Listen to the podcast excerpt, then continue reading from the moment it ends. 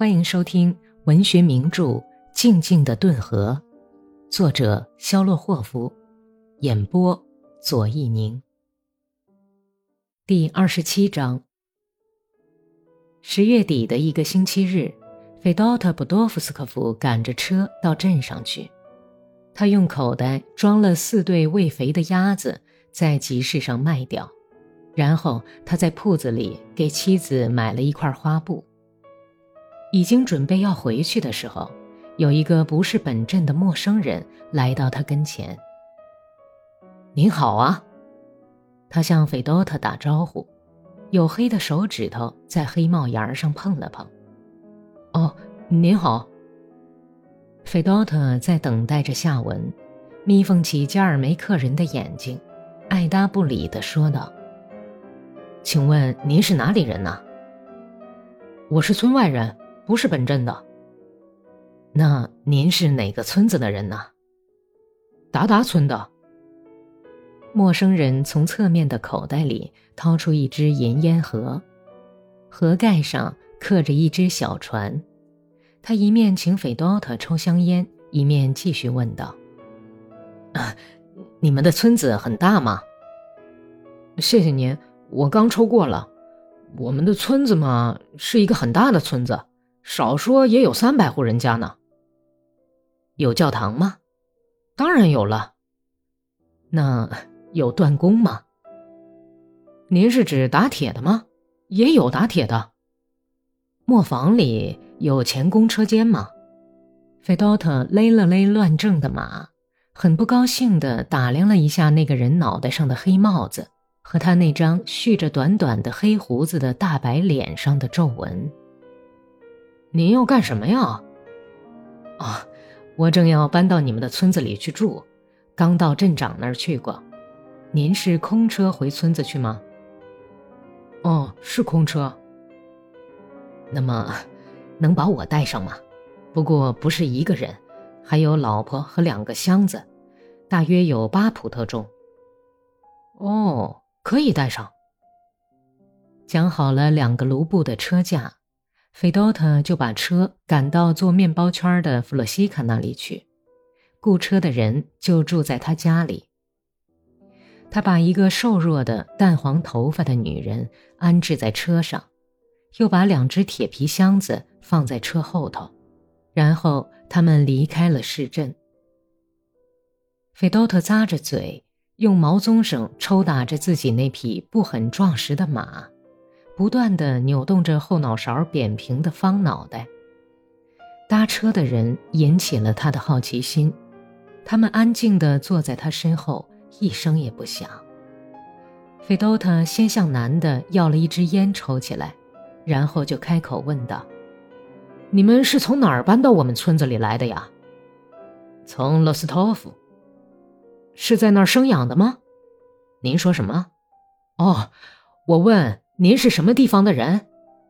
啊，是的，是那儿的人，罗斯托夫人。费多特抬起古铜色颧骨的脸，向远处草原上的野草丛望去。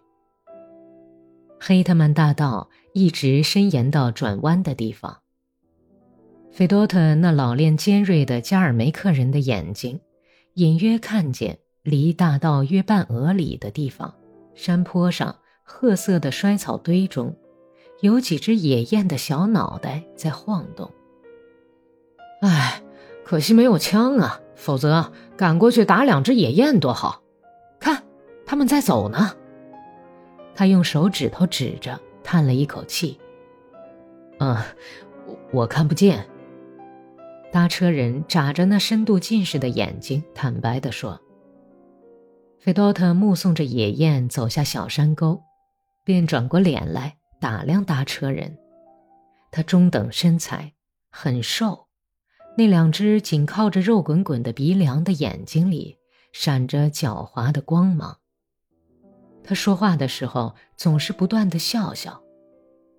他的妻子裹着一条毛线头巾，正在打盹儿。费多特看不清他的脸。您干嘛要到我们村子里来住啊？我是个钳工，想开一家小作坊。我还会做木匠活儿。费多特怀疑地打量着他那两只大手，搭车人看到这种眼神，又补充说：“我还是辛格尔公司的代理人，推销缝纫机。请问尊姓大名啊？”费多特很感兴趣地问道。“我姓史托克曼。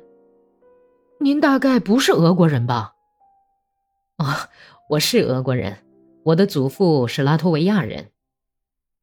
在很短的时间内，费多特已经知道钳工约瑟夫·达维多维奇是托克曼，从前在阿克塞工厂做工，后来又在库班的什么地方待过，再后来在东南铁路的修理工厂里做工。此外，喜欢问长问短的费多特还打听到这个外来人的许多生活细节。他们来到关树林的时候，谈话就停止了。费多特在路旁的泉水井里印了印出汗的瘦马。大车的颠簸和旅途的困顿，弄得他昏头昏脑，开始打起盹儿来。离村子还有五俄里的路程，费多特系好缰绳，脚垂下去，把身子靠得更舒服些。可是他并没有睡成，史托克曼在车上震动摇晃着问道：“你们的日子过得怎么样啊？”“凑合着过呗，还有面包吃。”总的说来，哥萨克对生活还满意吗？有的满意，也有不满意的，哪儿能全都满意呀？啊，对对，工匠同意说。他沉默了一会儿，又继续拐弯抹角的问了些别有用心的问题。你是说人们的日子过得很富裕？嗯，过得还可以。服役一定很苦吧？是吗？服役，哼，我们已经习惯了。只要你还活着，就都是现役军人。可是全副装备都要哥萨克自己置办。这就太不应该了，可不是吗？真他妈的气人！费多特的劲头上来了，担心的向扭过头去的女人瞥了一眼。那些当官的老找你的麻烦，我去服役的时候卖了几头牛才买了一匹马，但是他们把马拉过去一看，就说不合格。不合格？工匠假装吃惊的问道。正是这样。全不合格，他们说我的马腿有毛病，我是费尽了口舌对他们说呀，请你们好好看看吧，他的腿和那些得过奖的马一样的好，不过他跑起来像公鸡，这叫做公鸡步，可是不行，他们不验收，要知道这一下子就弄得我倾家荡产了。谈话更加活跃起来，费多特从车上跳下来。津津有味儿、滔滔不绝地讲起村子里的事情来。他骂村长分配草地不公平，称赞波兰的规矩好。服现役的时候，费多特那个团曾在波兰驻扎过。工匠眯缝着眼睛，锐利的目光不住地打量着走在车旁的费多特。他自己则在用香菇的骨头烟嘴儿抽着香烟，不时地笑笑。但是他脸上横贯白净突出的前额的皱纹，动起来却显得那么持重，好像是头脑里的什么隐秘思想活动，在带动这条皱纹。傍晚，他们赶到了村子。史托克曼采纳了费多特的建议。来到寡妇卢克什卡波波娃家，租了他家的两间屋子住下来。你从镇上拉回来的是什么人呢？几个邻家的娘们儿等在大门口，向费多特打听道：“代理人？什么代理人？哎呦，糊涂娘们儿！哎呦，你们这些糊涂娘们儿啊！跟你们说了，是代理人。”推销缝纫机的，漂亮的娘们儿白送。不过像你们这样的丑八怪，尤其是玛利亚大婶儿，哎呦，就得拿钱买喽。嘿，你这个大爪子鬼长得好看，就你这副加尔梅克人的长相，连马都不敢踩你，都吓跑了。加尔梅克人和鞑靼人是草原上人们的祖先。亲爱的婶子，你可别胡说八道。费多特耍着贫嘴走开去。前公使托克曼就在斜眼的长舌妇卢克什卡家里住下了。一夜还没有过去，满村的娘们儿就已经吵翻了天。你听说了吗，大嫂？什么事儿啊？加尔梅克人费多特拉来了一个外国人。啊，真的呀！我敢当着圣母娘娘起誓，戴着呢帽，叫什么史托波尔，还是史托卡尔？也许是个警察吧？是收税的，亲爱的。哎呦，你们这些傻娘们儿真是胡说八道！听说他是个会计师，像潘克拉基神父的儿子一样。第二天，新来的人到村长那里去了。费奥多尔·马内斯科夫已经当了三年村长，他把黑漆布封面的身份证在手里翻了半天，然后文书耶格尔·扎尔科夫又翻来覆去的看了半天。他们俩交换了一下眼色。